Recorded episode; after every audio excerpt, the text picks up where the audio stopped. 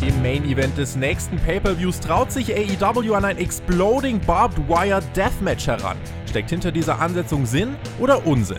Außerdem Split der Undisputed Era. Gibt diese Entwicklung NXT wieder frischen Wind? Das und mehr jetzt bei Hauptkampf.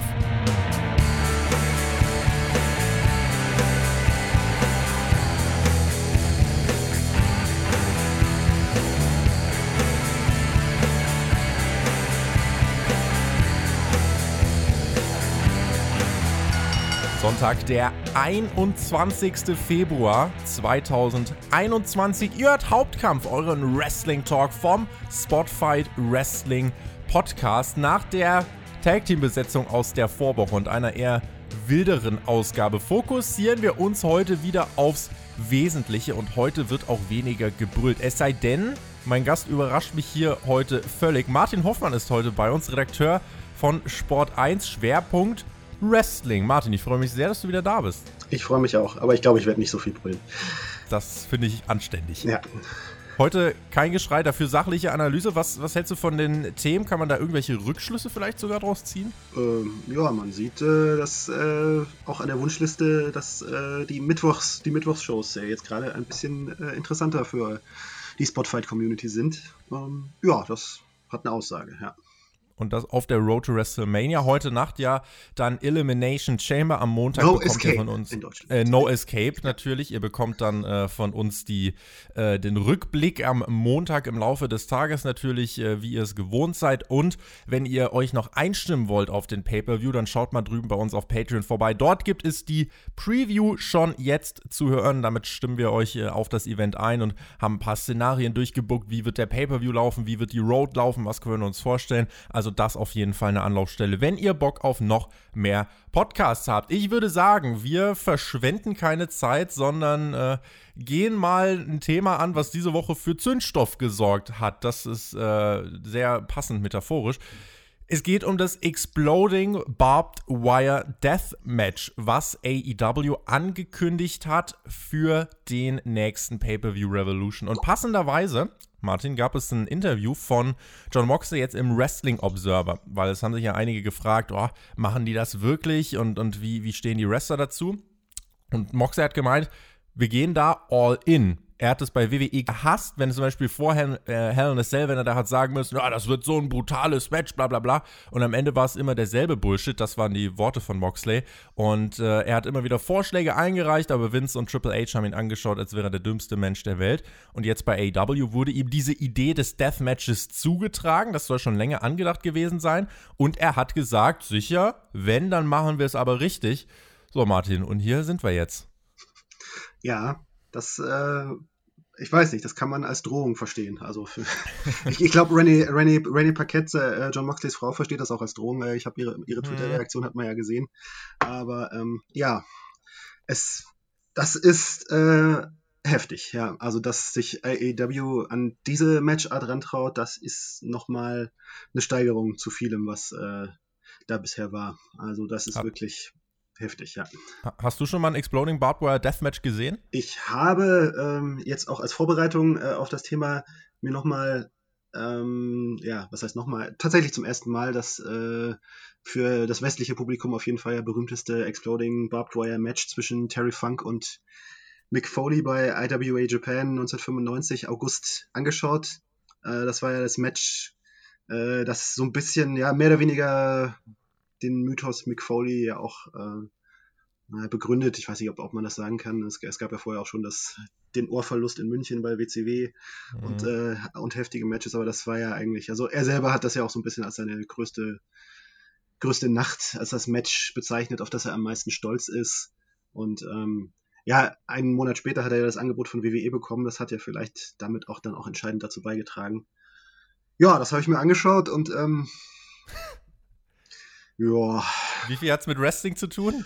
Ja, schon, schon was, ja. Also, ähm, ich, ich, ich bin ja nicht der. Ich, wenn man mich jetzt fragt, was, was hältst du, Martin, was hältst du von Deathmatch Wrestling? Ähm, wenn man die, mir die Frage so stellt, äh, habe ich da Interesse dran, mir das anzuschauen, wie Leute sich mit Stacheldraht blutig, äh, blutig aufschlitzen und äh, nach, nach immer gewalttätigeren Ideen suchen, sage ich für mich persönlich, nee, das ist mhm. eigentlich jetzt, daran habe ich jetzt persönlich nicht so Interesse, da habe ich andere Vorlieben als Wrestling-Fan. Aber ja, also ich bin jetzt ja nicht der, der Typ, der sagt so, oh mein Gott, nee, das, das sowas äh, gehört verboten, sowas darf man nicht machen. Es ist halt ein, eine Idee, ein Element, das äh, eine gewisse Fan-Community anspricht, äh, das äh, halt auch eine gewisse Wrestler-Community anspricht. Also wer John, Moxley gehört hat, äh, äh, eben in diesem Wrestling Observer Radio Gespräch, der hört ja, der ist heiß wie heiß wie Frittenfett auf dieses, auf dieses Ding. Total. Ähm, ja, das ist absolut, absolut wahnsinnig. Ähm, und ähm, ja, eine gewisse Faszination äh, geht ja davon aus, ne, dass, von, von, dieser Idee, dass, dass, dass, dass Leute wirklich, äh, ja, die Idee äh, wirklich jetzt auch so weit treiben, ja, dass, dass äh, man im Wrestling, dass im Kampf man bis zum Äußersten geht, dass man äh, ja einfach nicht nur sagt, dass man, dass man die Grenzen überschreitet, dass man Grenzen sprengt und äh, ja, alles, was an Gewalt und Blut geht. Ja, das, da, da geht halt sozusagen auch eine gewisse, ja, ich weiß nicht, morbide Faszination davon aus und äh, ich, ich kann schon verstehen, dass das Leute anspricht. Hm, und ähm, gerade, also jetzt, man muss es nicht unbedingt sehen, aber wenn man, wenn man halt irgendwie so, dieser Mythos, ja, dieser Mythos von Mick Foley jetzt auch zum Beispiel, der hat halt schon entscheidend damit zu tun, dass er solche Dinge halt gemacht hat. Und auch äh, Leute, die dieses Match gar nicht gesehen haben, haben mal gehört, boah, das ist Mick Foley. In Japan hat er sich den Arm verbrannt, hat er sich äh, mit, hat er sich 41 Stichwunden dazugezogen, mit explodiert, mhm. mit echtem Sprengstoff hat er da herumhantiert. Äh, ja, das äh, trägt, hat schon viel dazu beigetragen zu dem, was aus Mick dann geworden ist, auch bei WWE. Die Grenzen sprengen, hast du gerade gesagt. Das war äh, ein, ein, eine herrliche Analogie dazu tatsächlich. Ähm, ich habe ein bisschen auch mir was angeschaut, vor allem, äh, was mir dann so untergekommen ist, das sind, äh, also der Name Atsushi Unita dürfte dem einen oder anderen Mega-Hardcore-Fan sicherlich was sagen. Äh, auch FMW äh, und Unita Pro Wrestling kennt vielleicht der ein oder andere wirkliche Hardcore-Fan. Und der hat ja zum Beispiel auch solche Time-Bomb-Matches bestritten. Also da wurde quasi dann auch einfach gecatcht, bis einfach der komplette Ring in die Luft geflogen ist. Kurzum. Wo man sich auch fragt, also war, es ist halt eine, eine, komplett andere Psychologie. Das hat John Moxley in diesem Wrestling Observer Radio äh, Interview auch gesagt. Er meint, das ist halt eine Sportart oder das ist eine, eine das ist ein anderer Sport, das ist eine andere Herangehensweise. Ähm, und da stelle ich mir halt die Frage, Martin, wie viel wird das dann am Ende mit einem richtigen Wrestling-Match noch zu tun haben? Oder geht es wirklich darum, äh, dann wirklich nur auf noch mehr Härte und noch mehr Brutalität zu setzen? So, dass, keine Ahnung, Moxley fällt mit dem Gesicht voran in irgendeine Explosion herein. Das wäre jetzt äh, schon ziemlich krass, sage ich mal. Ähm, glaubst du, man wird sich wirklich mehr auf solche Momente fokussieren? Oder sagst du, hey, da ist immer noch Kenny Omega drin, der wird sich auch darum kümmern, dass das ein starkes Wrestling-Match wird?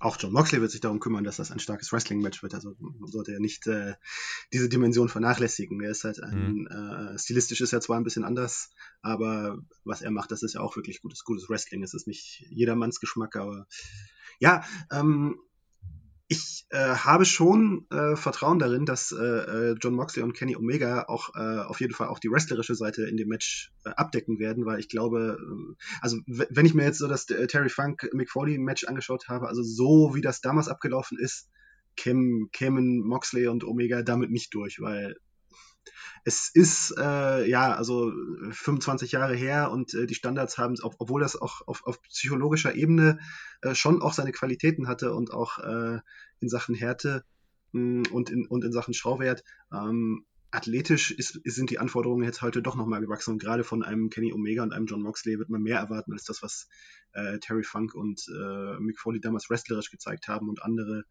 ähm, eben auch die japanischen Legenden. Gut, ich will da nicht zu tief einsteigen, weil ich habe jetzt die äh, Onita-Matches jetzt nicht alle gesehen. Mhm. Ähm, aber ich denke schon, dass das, dass das schon auch ein wesentliches Element sein wird, dass, dass, dass da so ein bisschen versucht wird, die Mischung zu, die richtige Mischung zu finden aus äh, einer gewissen wrestlerischen Qualität und eben dieser extremen Psychologie des Deathmatches, des, äh, ja, des, die Sachen immer weiter treiben und äh, ja, die Zuschauer so so ein bisschen lebt dieses Deathmatch ja von der Psychologie, dass sich der Zuschauer fragt, boah, was stellen die jetzt hier noch an? So dieses, was stellen die jetzt hier noch an? Ja, ja, ja genau, genau, dieses Luftholen und so. Ich weiß genau, was du meinst. Ja, ähm, und das, äh, gerade das, das, Lustige war ja auch, eigentlich, es hatte ja auch dieses, das, das Foley Funk Match hatte ja, war ja eigentlich auch ein Time Bomb Match, aber es ist halt mhm. schief gelaufen, weil äh, mhm. diese Timebomb hat halt nicht richtig gezündet und das war dann nur so ein kleines Tischfeuerwerk und dann musste ja das neue, das neue, ein neues Matchende improvisiert werden, wo dann Mick Foley sich ja da, dann erst richtig äh, wehgetan hat und dann von dieser Leiter, diese Leiter spontan noch in, hm. in, in, das Match geholt hat und dann da heruntergesprungen ist und ja. äh, sich da erst die Verbrennung im zweiten Grades am rechten Arm eingeholt hat. Dazu habe ich auch, äh, das, da, da, hat mich jetzt auch der Podcast inspiriert, dafür für Sport 1 auch nochmal was zusammenzuschreiben, einen Rückblick auf dieses Match. Äh, könnt ihr dann schon lesen, wenn dieser Podcast online ist. Spotfight sei Dank.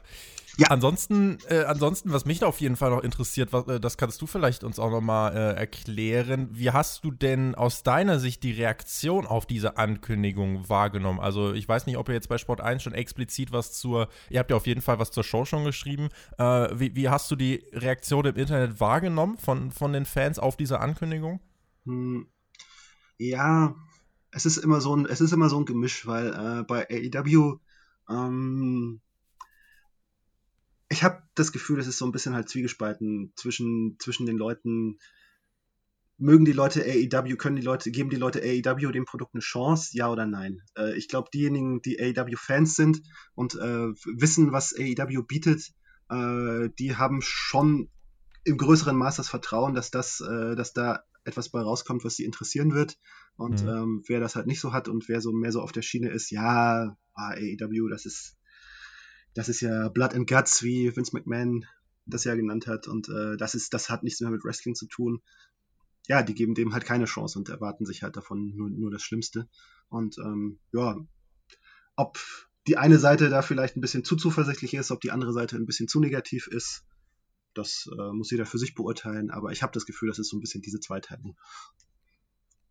Ich frage mich, wie genau könnte denn dieses Match, weil wir fragen natürlich auch immer danach so, ähm, wel welchen Effekt äh, hofft sich AW dadurch und wir sind jetzt auch, äh, wir haben auch gerade schon darüber gesprochen. Was ich mich jetzt explizit frage ist, wie kann das denn auch nach hinten losgehen? Also glaubst du, man kann potenziell damit auch jetzt mehr Menschen verschrecken, als dass man Leute dazu gewinnt, indem man sowas macht. Also man, das ist ja jetzt kein One-Time-Only-Ding im Sinne, dass man, äh, dass man, dass man ganz extreme Matches nur einmal zeigt. Also das Lights-Out-Match war jetzt für den Geschmack vieler auch schon relativ nah an einem Deathmatch dran. Auch unser Experte Alexander Bedranowski hat in der AEW-Review, die ich euch wärmstens empfehlen kann, hat er ja auch darüber äh, gesprochen. Auch damals bei Full Gear hat er gesagt, das, was wir hier gesehen haben, war ein sehr schlau geworktes Deathmatch. Hier haben wir jetzt das nächste Deathmatch, nur eben noch eine Stufe krasser. Äh, glaubst du, AEW könnte damit auch potenziell wirklich mehr Leute verschrecken, als dass man dazu gewinnt? Hm. Naja, ein bisschen schwer zu sagen. Es, es, es hängt so ein bisschen, ich, also was, was auf jeden Fall äh, AEW beachten, beachten muss, es gibt auf jeden Fall ja sicherlich, äh, ja, so die, man, man, baut ja so eine gewisse Marke auf, so ein gewisses, gewisses, gewisses Brand, ja. Also mhm. man, man versucht auch ja ein gewisses, den Mainstream zu erreichen, ja, das, äh, äh, und so ein bisschen über das äh, Wrestling-Publikum, diejenigen, die mit dem Wrestling vertraut sind, äh, ein Publikum zu gewinnen. Ne, das äh, wird ja auch versucht zu erreichen, wenn man Mike Tyson verpflichtet für Auftritte, wenn man Shaquille O'Neal äh, äh für Auftritte verpflichtet, ja. Ähm, und ja, für dieses Ziel kann es schon ein bisschen, äh, kann schon ein bisschen nach hinten losgehen, wenn man dann äh, Schockeffekte zeigt, die einfach sozusagen hier so dem Mainstream nicht so richtig vermittelbar sind. Ob vielleicht, keine Ahnung, vielleicht äh, kriegt Shaquille O'Neal äh, wächst auf Shaquille O'Neal der Druck zu sagen, so von wegen, boah, was, in was, in was bist du denn da reingeraten? Schau, schau dir mal an, schau dir mal an, was, was, was, was da diese blutigen Menschen da für, ein, für eine schreckliche Orgie, äh, schreckliche Gewaltorgie da entfesseln, das ist ja nicht zumutbar. Ähm, dass, äh, dass es da so ein bisschen so ein Backlash gibt, durch vielleicht auch durch Sponsoren, die, die, die sich damit, die sich darin nicht wiederfinden, äh, durch, so ein, durch so ein gewisses Publikum, das äh, ist schon möglich, aber ich schätze mal, dass äh, äh, Tony Khan ist ein Geschäftsmann, der vielleicht das, das alles vorher versucht hat, vorher abzuklopfen, ob irgendwie seine ähm, Unterstützer da mit im Boot sind oder nicht mit im Boot sind. Das ist die Frage. Ja. Wer gewinnt denn das Ding? Es ist ja das Terrain von John Moxley. Es ist ein Deathmatch, aber Kenny Omega ist ja jetzt noch nicht so lang Champion. Äh, bei uns gab es äh, in den Kommentaren einige, die gesagt haben, ja, also es wird ja jetzt dann definitiv keine Eingriffe geben, während andere gesagt haben, selbstverständlich wird es Eingriffe geben. Also der Stacheldraht, der tut zwar weh, aber das heißt jetzt nicht, dass da nicht doch irgendwie jemand durchklettern kann oder dass nicht doch irgendwann jemand mit irgendwie einem, einem Bolzenschneider oder so rauskommt und äh, das Ding einfach durch durchknackte, äh, wobei das jetzt bei Stacheldraht nicht die ganz große Aufgabe ist. Ähm, wie glaubst du, kann, kann das funktionieren? Was ist der, was ist das Ende? Wer steht hier oben, wenn das vorbei ist? Mhm. Also meine Prognose ist, es muss eigentlich Kenny Omega sein, weil der Charakter, sein, sein, seine Neuerfindung, sein Charakter, das ist alles einfach noch nicht ausgereizt, ähm, seine, seine Rolle als Champion. Und äh, ich glaube, um eben das sozusagen noch zum nächsten Schritt zu führen und ihn wirklich auch äh, aufzubauen, ist eigentlich ein Sieg von Kenny Omega nötig. Ähm, ob der jetzt, das kann ein unfairer Sieg sein. Good Brothers könnten, könnten, dabei, ein, könnten dabei eingreifen. Aber vielleicht auch nicht. Vielleicht äh, ist einfach, äh, wird da einfach ein Finish gewählt, das äh, in dem John Moxley vielleicht seinen Charakter selber so unterstreicht, indem er sozusagen einen Schritt für sich, einen Schritt zu weit geht und eine so irre Aktion da startet, dass sie nach hinten losgeht und ihn selber verletzt und ihn und den Sieg, den Sieg kostet. Das wäre auch ein durchaus denkbares Finish und das würde ja auch John Moxley nicht so groß schaden. Und ähm, dann hätte Kenny Omega den Sieg und äh, beide hätten was davon. Das wäre ein Szenario, das durchaus funktionieren würde. Bei mir im Kopf sieht es so ähnlich aus. Vor allem äh, kannst du Moxley mit einem entsprechend harten Match auch vielleicht erstmal in eine Babypause schicken. Je nachdem, wie es da jetzt dann aussieht bei der guten Renee. Ich weiß jetzt nicht, wann äh, das Kind Hallo sagt, äh, wann es raus möchte. Aber vielleicht äh, ist das ja jetzt auch die Gelegenheit, wo Moxley dann sagt, okay, ich habe jetzt nochmal New Japan, verliere ich den Titel an Kenta, ich habe jetzt nochmal hier AW und Deathmatch und dann mache ich vielleicht erstmal drei Monate, zwei, drei Monate Pause. Wäre in meinen Augen auch noch ein denkbares Szenario. Schreibt uns da auch gern in die Kommentare, was denkt ihr über dieses Match und was glaubt ihr auch, wie es ausgehen wird, wie es ausgehen sollte. Meine letzte Frage noch an dich. Ähm, ist es bei dir jetzt gerade Vorfreude oder gespannt sein, was am meisten überwiegt, wenn du an Revolution denkst und wenn du gerade an dieses Exploding Barbed Wire Deathmatch denkst? Ja, Vorfreude. Also ich habe ja vor jedem AEW Pay-Per-View Vorfreude, weil ich einfach von dem Produkt, ich mag das Produkt und ähm, ich weiß auf jeden Fall, ähm, AEW wird was, äh, trifft meinen Geschmack und bietet mir auf jeden Fall, hat mir bisher auf jeden Fall noch immer was geboten, äh, auf die eine oder andere Art und Weise ja, eine gewisse Sorge ist aber halt auch dabei, weil ich weiß manchmal nicht sozusagen, ob wirklich äh, alle Ideen, alle ihre kreativen Ideen, äh, die bei AEW äh, in Sachen, um die Schraube noch anzuziehen, in Sachen Spektakel und in Sachen Gewalt, ob da wirklich nicht irgendwann mal was schief geht, was einem dann doch Sorgen machen müsste. Die Sorge habe ich schon auch immer ein bisschen, ja, bei solchen Ankündigungen.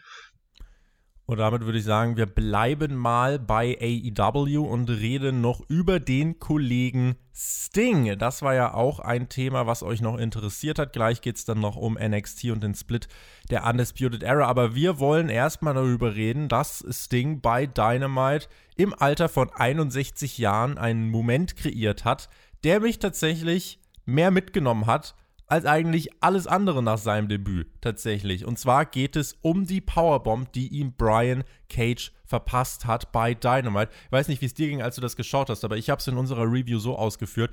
Als Brian Cage ihn hochnimmt, habe ich gedacht, ja, okay, jetzt geht das Licht aus oder es gibt einen Konter. Und dann schmeißt Brian Cage ihn nach unten und ich denke, ja, nee, was kommt denn jetzt? Jetzt Licht immer noch aus. Kommt Darby Allen, beamt sich Sting weg bis, zu, bis Sting einen Millimeter vor der Matte war, habe ich gedacht, es passiert noch irgendwas. Das kann jetzt nicht so durchgehen. Es ist so durchgegangen. Und diese eine Aktion war für mich beim Schauen insofern effektiv, als dass ich gedacht habe, Scheiße, ich habe die ganze Zeit drüber nachgedacht. Dieser Bump hat mich wirklich beschäftigt und hat mich insofern in die Storyline mit hineingezogen. Glaubst du, das war das Ziel und wie hast du den Moment erlebt? Wie sah es bei dir aus? Ja, also ich, ich frage mich jetzt, was, was in dem 1 Millimeter vor der Matte jetzt noch hätte passieren sollen, um die ganze Sache, um der ganzen Sache eine neue Wendung zu geben. Ich weiß es dann nicht. genau.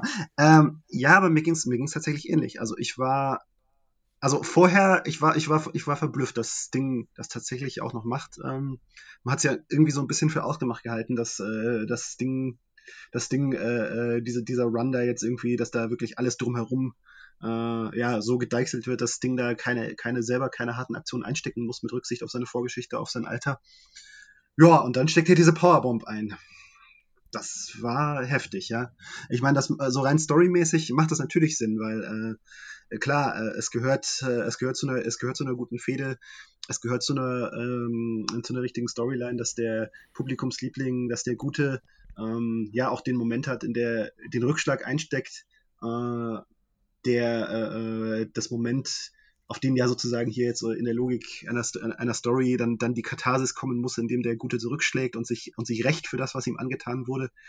Und da gehört natürlich auch dazu, äh, dass ein Sting ja halt auch einsteckt. Ähm, aber ja, es ist, ja, man hofft beim Anblick, dass, äh, dass sie da wirklich wissen, was sie, was, was sie tun, weil es ist natürlich schon ein Risiko, weil diese, was, was Ding damals speziell auch äh, das letzte WWE-Match gegen Seth Rollins, was ihm da widerfahren ist und was da, was das für Folgen hatte und äh, dass es, dass er da mehr oder weniger knapp dem Rollstuhl entgangen ist, das ist halt ein Fakt, ja, und ähm, hm es ist sicherlich ne, eine wahrscheinlich, ich, ich nehme an, äh, Brian Cage wird sehr, sehr vorsichtig gewesen sein und äh, versucht und versucht haben, das Risiko so kalkuliert wie möglich zu halten, auch, auch bei dem Bump. Ich meine, es ist ja eine Powerbomb auf, den, auf die Matte, ist keine Buckelbomb, ja. es ist nicht ganz dasselbe, aber klar, es kann auch schief gehen und dann fragt man sich schon, ist es das wirklich wert? Hm. Es ist eine fiese Aktion. Das hat Alex zum Beispiel auch bei uns gesagt. Er meinte, eine Powerbomb musst du dir jetzt so vorstellen, du, du, du, springst halt nach oben und ab dann fällst du ja ins Nichts. Du siehst nicht, wo du hinfällst. Du weißt nicht exakt, wann kommt der Boden wieder, sondern musst einfach dich dann so ein bisschen, ja, musst anspannen und musst hoffen, dass der Bump jetzt nicht so hart wird. Mhm. Äh, war, war nicht seine Lieblingsaktion. Ich entnehme also, du hattest auch auf jeden Fall Bedenken äh, bei der Aktion. Da bist du, denke ich, nicht alleine. Mhm. Ähm, Sagst du denn, bei sicherer Umsetzung geht das in Ordnung oder hättest du dir gewünscht, dass Sting gar keinen Bump nimmt? Weil wir haben in der Review auch drüber gesprochen, dass äh, Alex aufgefallen ist, dass Sting möglicherweise noch äh, eine, eine, Art äh, ja, Weste um hatte, eine, eine Polsterung, weil, weil er doch relativ ähm, aufgebläht aussah um den, äh, um den äh, Körper herum, um den Oberkörper herum, sodass er spekuliert hat, das war vielleicht wirklich so eine gepolsterte Weste, die er getragen hat, um den Bump noch ein bisschen zusätzlich abzufedern. Sagst du, wenn AW zu solchen Mitteln greift, dann ist das kein Problem? Oder hättest du dir gewünscht, dass man trotzdem irgendwie einen anderen Weg findet, um diesen Moment zu kreieren, äh, in dem Sting eben diesen Rückschlag bekommt? Ja, stimmt. Das mit der, das mit der zusätzlichen Federung, das ist natürlich eine, das ist natürlich ein Argument, äh, dass das Risiko eindämmt, wenn das, wenn das wirklich so war. Kann, kann, kann, kann schon gut sein. Wäre dann auch eine Variante, die halt so, die halt durchaus schlau ähm, um das, um das Dilemma halt herum äh, manövriert.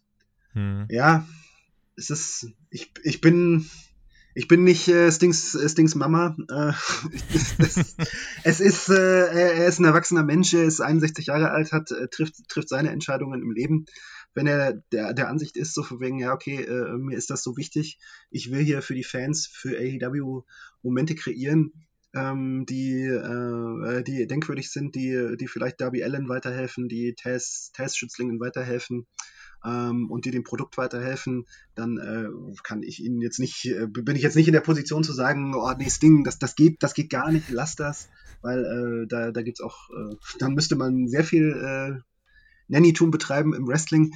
Ähm, und äh, das, das ist jetzt auch nicht meine Aufgabe. Aber klar, es ist ein, ein Risiko, geht man, geht man damit ein. Und ähm, ja, jeder muss für sich entscheiden, ob es, ob es ihm das wert ist. Äh, wenn irgendwann mal äh, so eine Aktion schief geht, ähm, das muss jetzt nicht bei Sting im, im, Prinzip sein, dann wird der Backlash halt gewaltig sein. Ja? Und ähm, mhm. das, das muss man auch bei, bei solchen Ideen halt auch immer im Hinterkopf haben, ja. Wenn jemand von euch Lust hat, den Wikipedia-Artikel zu aktualisieren, da steht noch Ruhestand 2. April 2016. Ich denke, äh, der Mann bestreitet jetzt zeitnah einen Streetfight beim AW Pay-Per-View. Insofern könnte man überlegen, äh, ob man dieses Datum nicht doch mal wieder rausstreichen sollte beim guten Steven Borden. Ja, Steven, nicht, nicht, nicht übernehmen. Du hast den Martin hier gehört. Das Ding hört selbstverständlich unsere Hauptkampfausgaben. Wo steht denn diese Fehde für dich mit Darby Allen und Sting gegen Team Taz? Es gibt ja eben den angesprochenen großen Street Fight bei Revolution. Wie nimmst du die Story bisher wahr? Weil in meinen Augen war es gefühlt relativ lang, sehr monoton, aber jetzt habe ich das Gefühl, kommt nochmal Schwung rein und das ist wichtig. Das ist jetzt so drei Wochen ungefähr vom Pay-Per-View passiert. Äh, das war jetzt wirklich sehr notwendig, weil die Fehde davor boah, nicht allzu ereignisreich war. Das war alles etwas zurückgenommen, ja, das stimmt.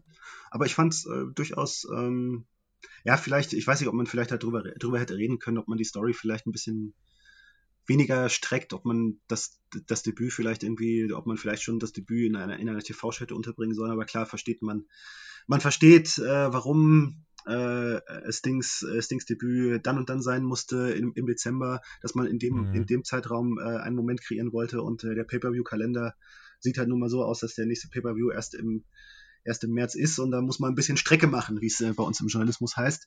Und mhm. ähm, da, äh, ja, dass da nicht jede Woche, nicht jede Woche sozusagen äh, da äh, es total abgehen kann, weil das läuft sich dann auch nach einem gewissen Zeitpunkt irgendwann auch tot, äh, wenn man da jetzt jede, jede Woche versucht, äh, einen, einen großen Moment zu kreieren.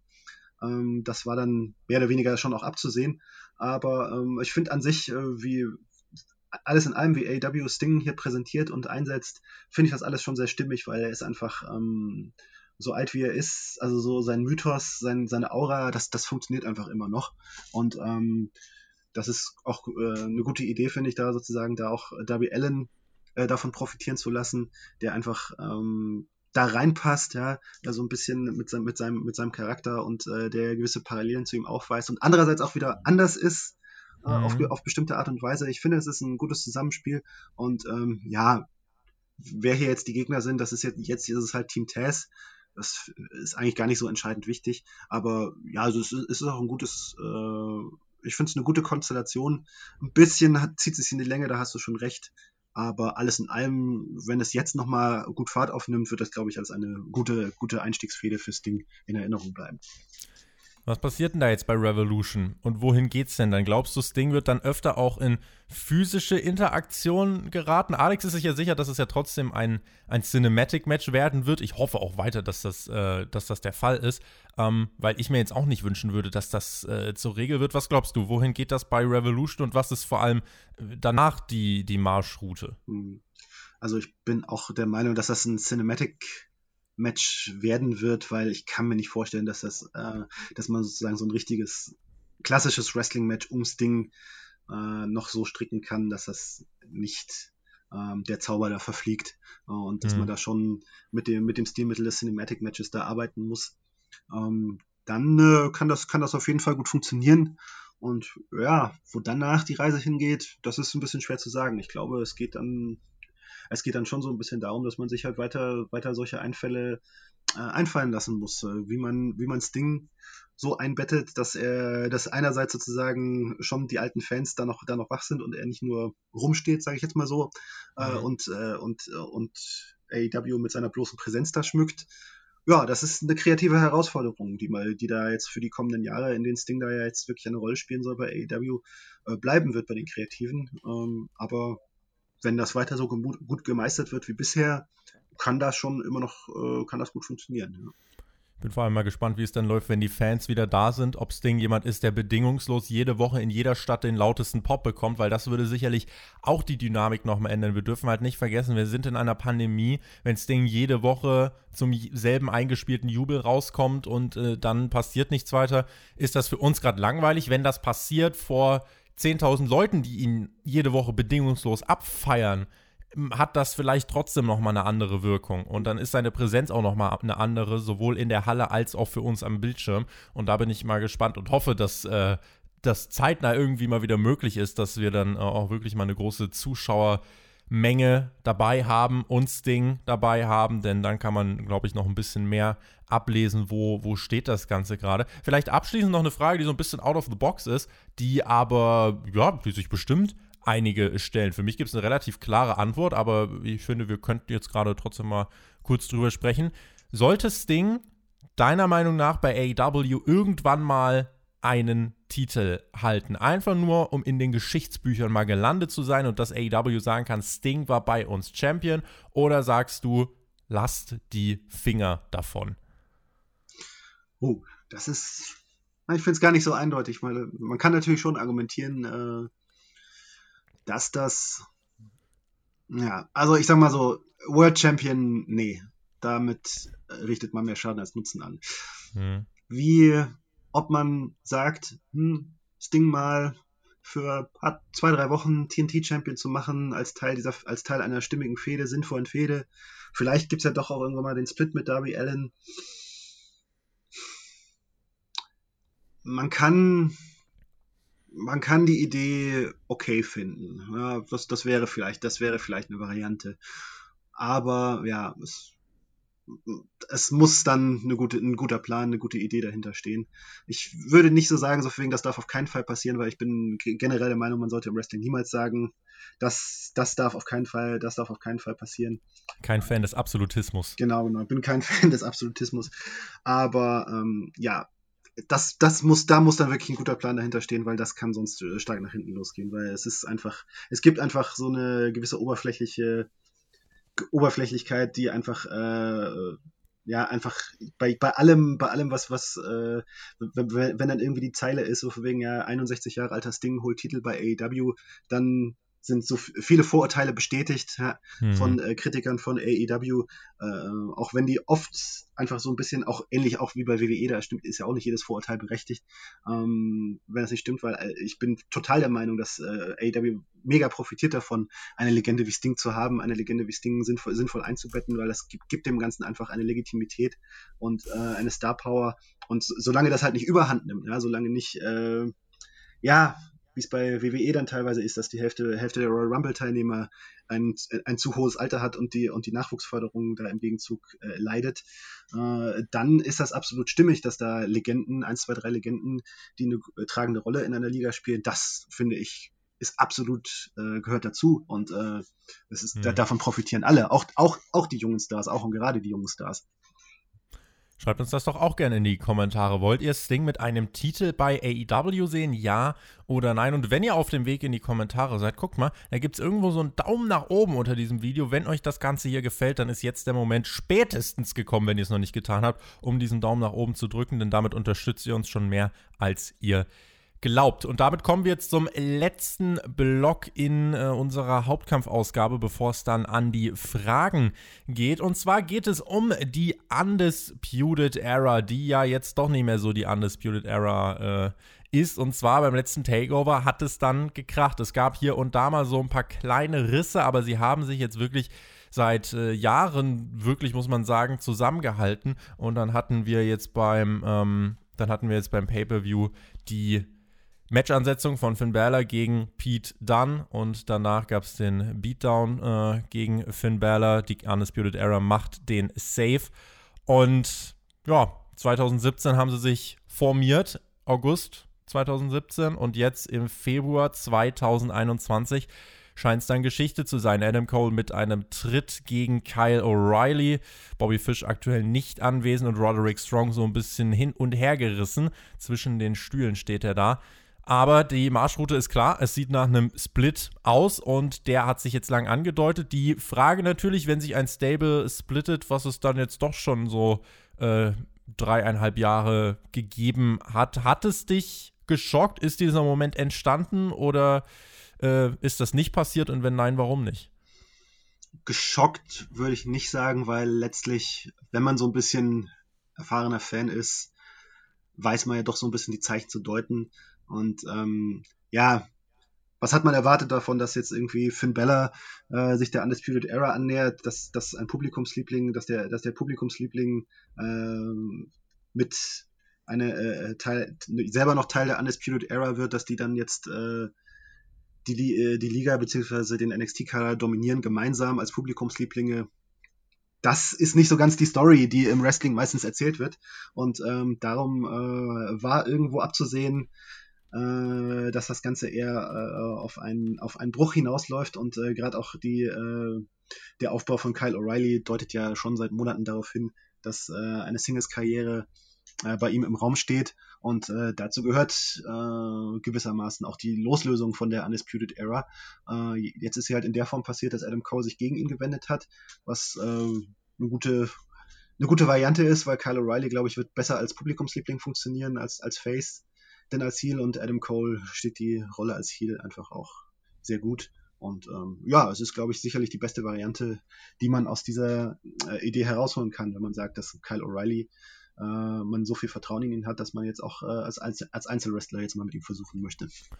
Der hat ja mit dem Mega-Selling, hat er ja die Wrestling-Welt in Atem gehalten und alle waren besorgt, als es dann äh, in der Nacht von Mittwoch auf Donnerstag die Meldung gab, oh, Kyle O'Reilly wohl einen Krampfanfall gehabt, aber wie sich dann herausgestellt hatte, der Mann hat einfach nur wahnsinnig gut gesellt. Äh, es, es, kommt ja alle dann und wann mal vor, weil WWE natürlich auch nicht allen Mitarbeitern immer alles sagt, was da gerade geplant ist, ähm, dass dann einige gesagt haben, oh, der, der, wird jetzt auf einer Trage abtransportiert und auch Fans waren dann geschockt, aber er hat es einfach nur richtig gut äh, gemacht. Seinen Brainbuster auf die Stahltreppe hat er sehr gut verkauft. Ist er am Ende der große Topstar, der aus diesem Split hervorgeht? Der ist jetzt 33 Jahre, also hätte noch ein paar Jahre vor sich und könnte ja ein großer Sympathisant der Fans werden. Ist er ja auch schon.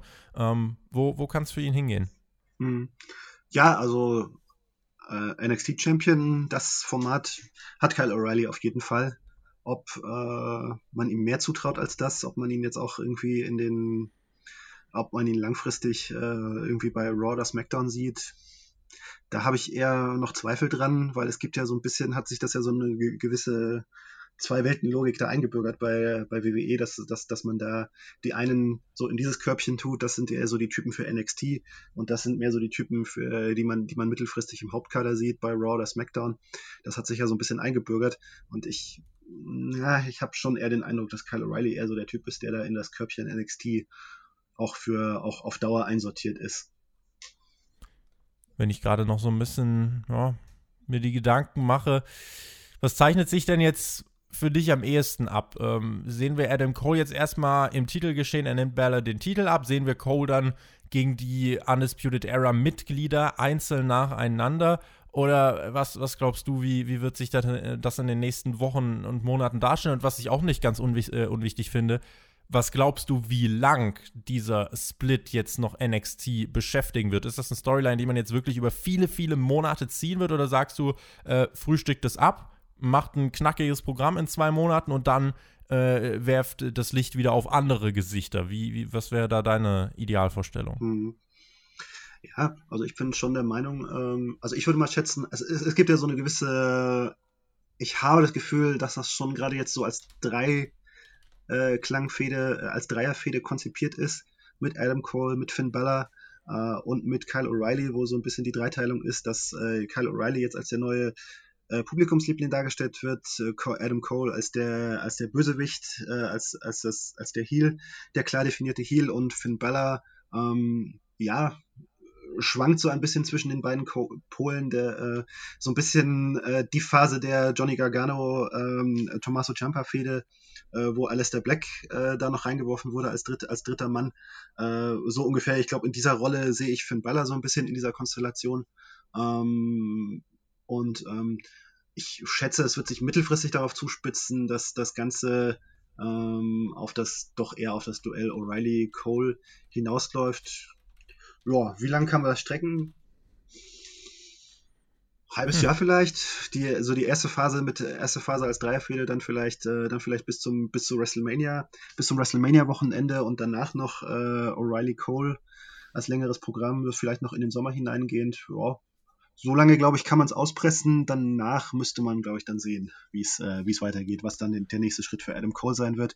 Ob man vielleicht doch jetzt irgendwann mal sagt, weil ich, das finde ich absolut so ein bisschen schade, dass der jetzt so ein bisschen bei NXT äh, äh, auf diese Rolle festgelegt ist, weil ich glaube, Adam Cole ist einer, der im, Haupt, im Hauptkader bei Raw und SmackDown viel, viel erreichen könnte und irgendwann sollte es für ihn dort auch dorthin gehen ähm, wie es für die anderen dann weitergeht, ob äh, Kyle O'Reilly dann als Champion endet und man einen äh, guten neuen Herausforderer für ihn dann auf, aufbauen kann, aussehen kann. Gerade sehe ich ihn noch nicht so ganz, aber NXT ist ja ein funktionierendes Produkt, das bis dahin auf jeden Fall äh, einen guten Herausforderer aufbauen kann. Ja.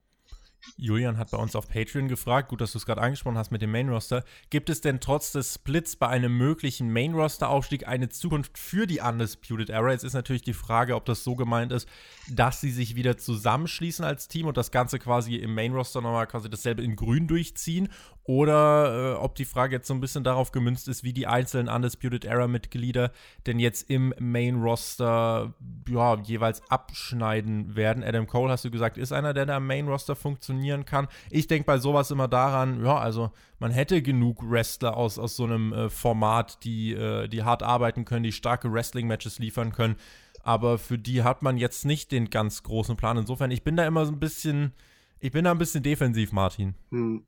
Ich bin auch nicht der Meinung, ich glaube, Undisputed Era, das Konzept, das ist, glaube ich, auf NXT beschränkt. Ich habe das Gefühl, wenn man irgendwie vor ein paar Jahren oder so hätte man noch die Idee haben können, so für wegen, dass man sie mittelfristig in Sachen in, äh, im Main Roster sieht und sie dann halt äh, als starke Gruppierung dort als präsentiert. Als neues Shield mehr oder weniger. Ja, genau. Aber ich glaube, mittlerweile ist der Zug einfach abgefahren und das würde jetzt auch die NXT-Fans gar nicht mehr so begeistern, weil so ein bisschen ist, dieses, ist diese Idee Undisputed Era auch irgendwann mal auserzählt.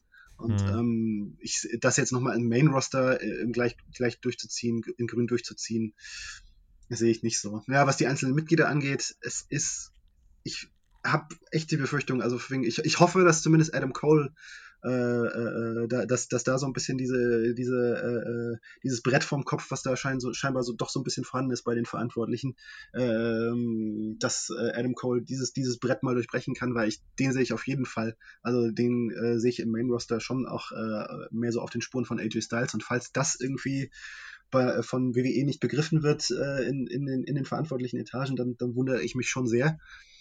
Ja, bei Kyle O'Reilly, Bobby Fish, Roderick Strong, hm, das, da sehe ich schon eher die, die, Befürchtung, dass die auch auf, eher so auf diese NXT-Schiene festgelegt sind. Was so ein bisschen schade ist, äh, weil so, so ein bisschen bürgert sich auch so ein bisschen ein, dass das irgendwie so ein gewisser Typus äh, bei NXT äh, sich da etabliert, weil irgendwie sind mir das gerade bei NXT so ein bisschen zu viele kurzhaarige, harte Kerle, ähm, hm. Und so ein bisschen fehlen mir da die Farbkleckse, äh, Farbkle Farbkleckse, äh, so, so dieser Farbklecks, den so ein Pat McAfee da reingebracht hat, der halt noch was anderes verkörpert, den früher so ein Matt Riddle reingebracht hat, der noch ein bisschen auch was anderes verkörpert als jetzt diese reine Kampfhärte ähm, und dieses reine puristische. Das tut NXT schon auch gut. Das, das geht, manch, geht so ein bisschen verloren für mich in den vergangenen Monaten. Und wenn wir schon gerade bei Fragen sind, würde ich sagen, machen wir uns doch damit auf den Weg in den Fragenteil. Ihr könnt teilnehmen auf Patreon einmal am Themenvoting. Und wenn auch ihr hier beim nächsten Mal eine Frage stellen wollt, dann ist patreon.com slash spotfightpodcast eure Anlaufstelle. Und dann hat eure, äh, eure Frage auch wirklich gute Chancen, hier mal zu landen und von uns beantwortet zu werden. Der Hannes hat eine Frage gestellt, die äh, an dich geht, Martin. Er hat gesagt, er liest ab und zu auch mal einen Sport 1 Artikel über Wrestling und seine Frage ist, Denken Sie, ja, also in höchsten Tönen, denken Sie, dass das Interesse am Wrestling in Deutschland durch AEW wieder ein wenig zugenommen hat oder ist es in etwa gleich geblieben? Hm, Stand jetzt ist es ein bisschen, ja, AEW ist das eine, aber ich habe das Gefühl, das Interesse am Wrestling in Deutschland hat, ist leider ein bisschen auch unter der Pandemie. Ähm, da habe ich schon leider, le leider ein bisschen den Eindruck, äh, dass, das, dass das schon so ein bisschen äh, was von dem nimmt, was sich der Wrestling-Fan auch in Deutschland ähm, erhofft vom Wrestling, äh, die, fehlen, die fehlenden Crowds. Ähm, mittelfristig, glaube ich, ja, wird AEW äh, helfen, das äh, Faninteresse auch in Deutschland äh, zu vergrößern. Aber so ganz, so richtig sehe ich den Effekt noch nicht, noch nicht, noch nicht so nachhaltig, noch nicht so nachhaltig. Hm. Ja, ich habe vorhin schon gesagt, so Sting, AW mit Zuschauern, äh, auch bei WWE manche Sachen mit Zuschauern, da würden wir vielleicht gar keine Fiend Alexa Bliss Geschichte sehen, weil die Fans sagen würden, was ist das für ein Schmarrn. Aber äh, das ist nochmal eine, eine andere Nuance, aber die Fans sind natürlich ein großer Faktor. Wir merken es ja bei unseren Podcasts auch. Äh, wir haben da letztens intern ein ziemlich großes äh, Dokument äh, erstellt und haben da auch mal wirklich äh, den November 2020 mit dem November 2019 auch mal verglichen, äh, wo natürlich auch ein paar andere Faktoren noch eine Rolle spielen, aber wir wollten einfach mal sehen, wie, äh, wie, wie sieht es denn aus. Und da muss man auch sagen, also Raw spannenderweise hat insgesamt an Hörern sogar leicht gewonnen noch aber der Rest hat halt äh, teilweise sehr drastisch verloren. Und äh, da merkt man, glaube ich, schon, dass den Zuschauern einfach dieses, ja, dieses Publikum, diese Lautstärke, das bunte, krasse drumherum, äh, das lässt sich halt nicht durch einen Thunderdome ersetzen. So also ein paar bunte LED-Bildschirme ist das eine, aber die Leute wollen die großen Momente mit den Fans sehen und äh, dann haben sie auch mehr Bock drauf, sich Wrestling anzuschauen, dann haben sie auch mehr Bock, eine Review anzuhören.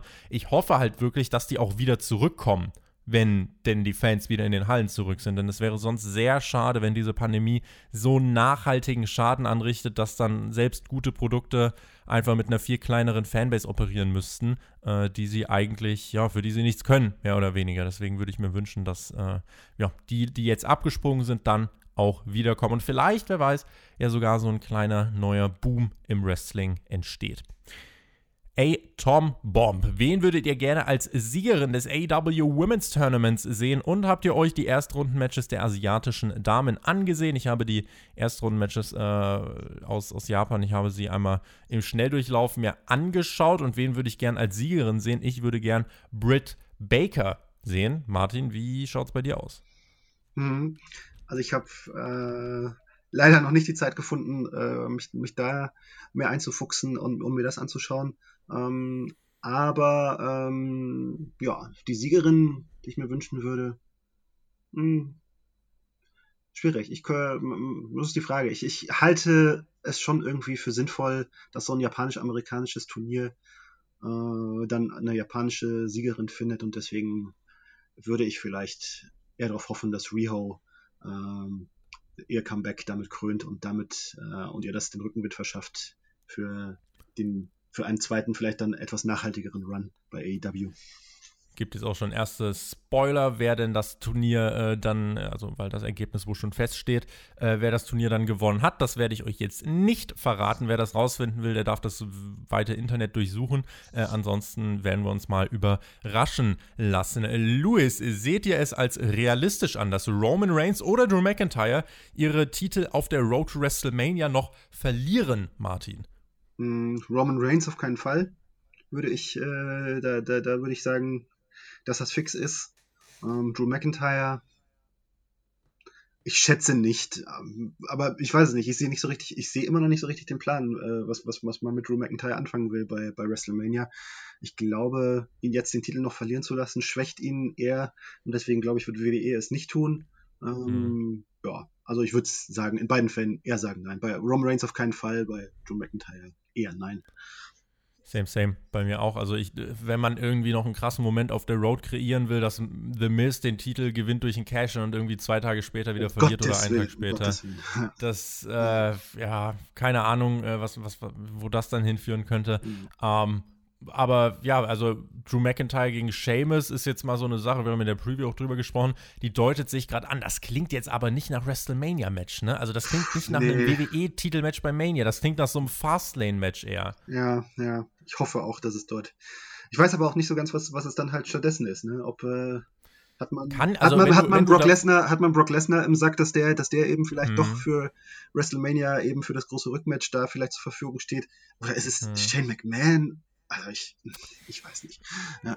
Nee, also davon würde ich jetzt nicht aus, also Shane McMahon, um Gottes Willen. Äh, ich muss sagen, wenn wir uns einfach anschauen, wer ist aktuell der stärkste Mann im Roster, der keine Legende ist, weil äh, John Cena kommt eigentlich jetzt nicht so wirklich in Frage, Brock Lesnar hat eigentlich keine Lust auf den Reisestress. Äh, natürlich kann immer noch alles passieren bei WWE, aber wenn wir die jetzt mal ausklammern, dann ist eigentlich, dann führt für mich kein Weg an Bobby Lashley vorbei. Ja, dann gibt es für mich keinen anderen Mann, äh, von, von dem Drew McIntyre mehr profitieren könnte als Bobby Lashley. Ich hätte doch nichts dagegen, wenn Lashley ihn bei Mania besiegt und Drew McIntyre seinen großen WWE-Titel nochmal ein Jahr später bei Mania wirklich vor einem vollen Haus dann wieder gewinnt. Ja, ähm, aber das Match gab es ja schon. Also bei Backlash, glaube ich, ne? Ja. Da, ja, und ich weiß, aber das haben wir doch alle vergessen, ja. Martin. Das äh, ja, ja, wir doch gar nicht das mehr. Ist, das, ist, das, das ist so, aber irgendwo, ich weiß nicht, ich habe irgendwie das Gefühl, so wegen, ich weiß nicht, ich habe irgendwie nicht so das Gefühl, das Gefühl, dass so ein Plan dahinter steht, äh, in, der, mm. in, der, in, mhm. der, Art und Weise, wie Bobby Lashley stark wird. Ich glaube, irgendwie, Vince McMahon mag Bobby Lashley und findet, dass der immer, dass ein Typ, der so muskulös ist wie Bobby Lashley, halt immer die Leute fertig machen sollte. Aber ich weiß gar nicht, ob da wirklich so ein großer Plan dahinter steht. Ich verstehe auch zum Beispiel auch bis heute nicht, warum es dieses Bobby Lashley-Brock Lesnar-Match, was sich der ein oder andere ersehen hat, das einfach irgendwie niemals, äh, niemals irgendwie zur Umsetzung gekommen ist. Hm. Versteht auch kein Mensch. Also ich verstehe nicht, nicht so ganz, was, was mit Bobby Lashley äh, die Idee ist, ja, gerade. So, acht Wochen vor WrestleMania könnte man langsam anfangen, sich einen Plan darüber zu machen, was macht eigentlich der WWE-Champion sure. bei WrestleMania. Also das könnte man erwarten oder man verlässt sich halt einfach auf den Namen WrestleMania und das wird schon schaukeln. Ähm, nun ja, aber das ist ja heute nicht unser Thema. Fabian, Frage an Martin. Hat Sport 1 Interesse, Wrestling wieder ins TV zu bringen und oder sind vielleicht Gespräche mit Promotions schon am Start? Da müssen Sie den Trainer fragen. Nee, dazu, dazu darf ich nicht sagen. Das, da kann, äh, das ist meine Antwort, äh, egal, äh, egal äh, wie die Umstände sind. Ähm, das ist nicht meine Baustelle und ähm, da äh, ich bin nicht in der Rechteabteilung und ähm, dazu muss ich äh, Stillschweigen bewahren in der Öffentlichkeit. Das sind Internas, davor haben wir Respekt. Ja. Äh, aber ich habe die Frage gestellt. Ja. Dann haben wir der Südtiroler, der schreibt uns, weiß man schon mehr über die Causa Sammy Guevara und Impact Wrestling, ja, äh, man, man weiß was darüber. Ich äh, weiß auf jeden Fall, dass ihr euch alle den Vlog von Sammy Guevara anschauen solltet, den er äh, hochgeladen hat jetzt letzte Woche, äh, in dem er das Ganze sehr humoristisch äh, und, und wirklich sehr lustig aufgearbeitet hat am Ende. Ähm, ich äh, kann euch so viel, also was jetzt bekannt ist letzten Endes. Also Sammy Guevara sollte bei Impact debütieren ähm, hat gesagt, nee, das ist mir zu dumm. Die Idee, dass er dort debütiert, kam von Chris Jericho und von Tony Khan. Sammy hat gesagt, nee, das, äh, da, da habe ich über, also das nicht in diesem Szenario. Und äh, dann hat man gesagt, okay, Sammy, der schon auf dem Weg dann zu den Tapings war, äh, wieder Willens. Äh, man hat Impact dann schon abgesagt von AW-Seite und hat gesagt, Sammy taucht da jetzt besser mal nicht auf. Und Sammy ist dann auch nicht mehr aufgetaucht. Ähm, groß, großen äh, Hass zwischen AW und Impact gibt es jetzt nicht. Ich bin sowieso der Meinung, wenn es eine Kooperation von mehreren Companies gibt, dann ist es ganz normal, dass sowas auch mal vorkommt. Da müssen beide Seiten professionellen Kompromiss finden und mit umgehen. Ähm, und ja, letzten Endes wurde Sammy Guevara durch äh, äh, Black Taurus ersetzt, also durch den Stier. Ihr könnt euch jetzt mal anschauen, wo der gelandet ist. Wenn das der Spot von Sammy Guevara gewesen wäre, Martin, dann äh, glaube ich, ist die große Mehrheit dafür, dass er da jetzt nicht gelandet ist. Hm. Ja, wobei, es gibt ja widerstreitende Berichte, wie es ganz genau gelaufen ist. Im Wrestling Observer hieß es ja, er hätte drei Matches gewinnen sollen und dass, dass er Black Taurus in 1 zu 1 ersetzt hat, das ist nicht bestätigt worden, also jetzt zumindest im, äh, von Dave Meltzer im Wrestling Observer. Ähm, ja, was genau gelaufen ist, das weiß man nicht. Ne? Sammy Guevara sagt natürlich so für wen glaubt nicht alles, was ihr im Internet lest, aber gut, okay. Das, äh, er ist ja auch, äh, sieht auch in dem, was im Internet steht, halt nicht so gut aus und deswegen ist er auch irgendwo verständlich, dass er sagt, dass seine, sein Take da jetzt ist, äh, glaubt nicht das, was im Internet steht ja, wie es wirklich gelaufen ist, ähm, das wissen die Beteiligten, das wissen die Beteiligten. Ähm, ja, bin, ja, bin, bin immer so ein bisschen der Meinung, so wegen, wo, wo Rauch ist, ist, muss auch ein bisschen Feuer gewesen sein. So ganz, äh, ganz toll scheint das alles nicht gelaufen zu sein. Mhm. Ähm, und ja, aber man muss hoffen, dass äh, ja, aber es ist eine gewisse, gewisse Schwierigkeiten offenbaren sich halt auch, wenn, wenn zwei Ligen kooperieren und äh, da sind viele Egos im Spiel und äh, da geht's dann auch immer darum, so von wegen, wie sieht die, dass die, wie sieht die eine Liga gut aus, ohne die andere, andere Liga schlecht aussehen zu lassen. Das ist immer so ein bisschen so eine heikle Frage, die solche Kooperationen auch immer ein bisschen kompliziert hat und äh, verkompliziert.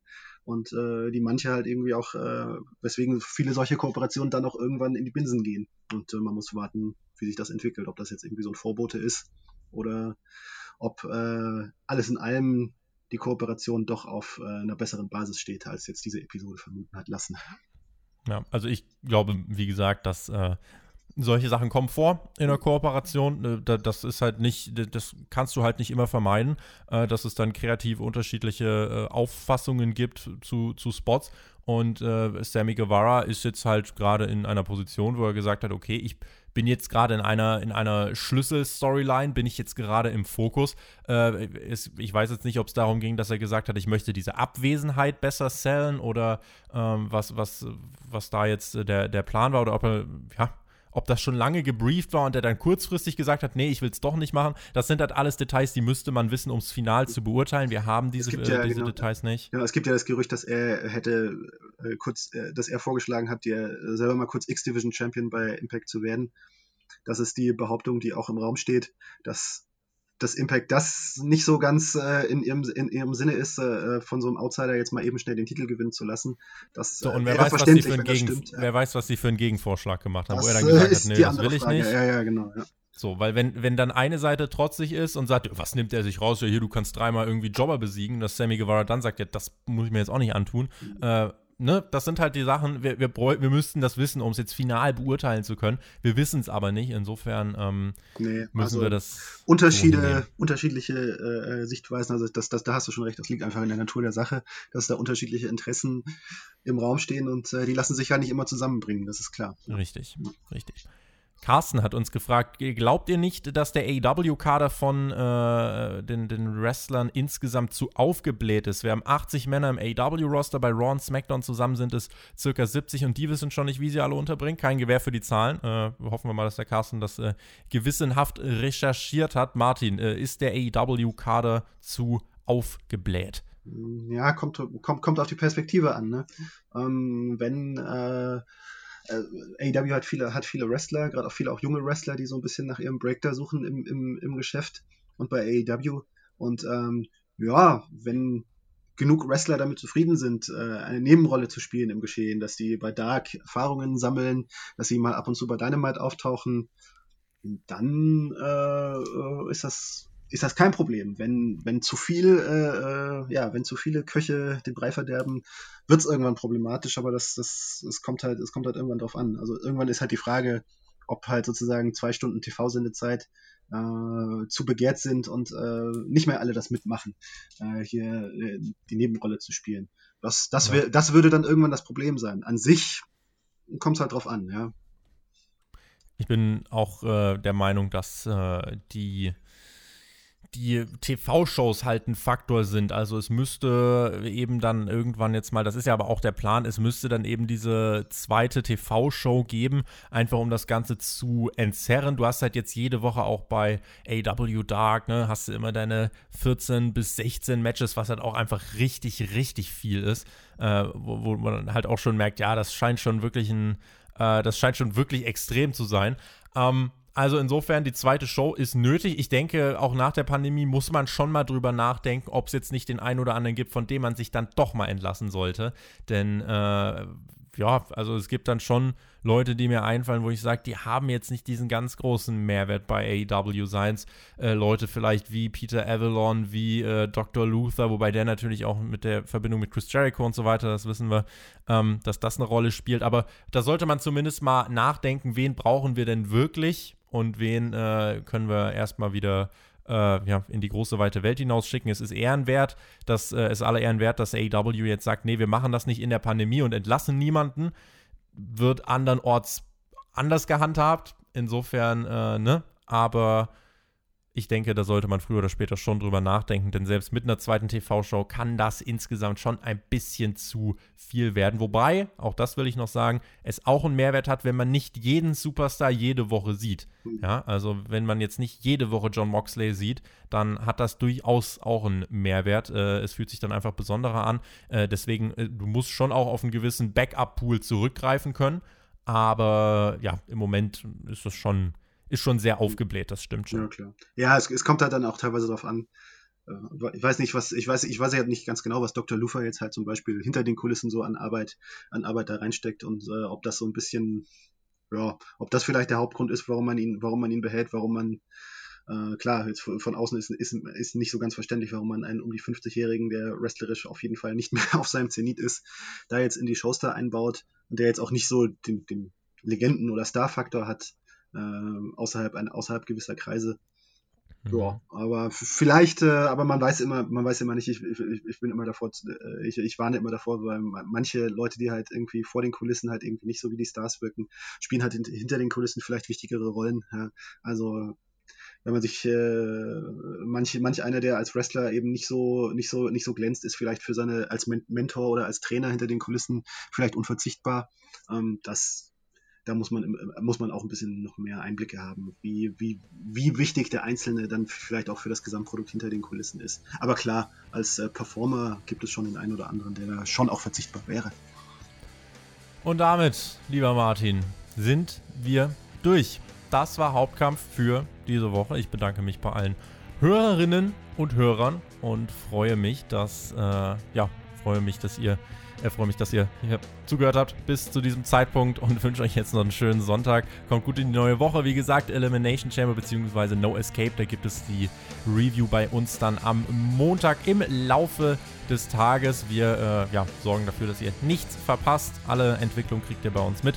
Und damit, Martin, gebe ich die Schlussworte an dich ab. Verbleiben mit GW, genießt Wrestling. Bis zur nächsten Woche. Macht's gut. Auf Wiedersehen. Tschüss.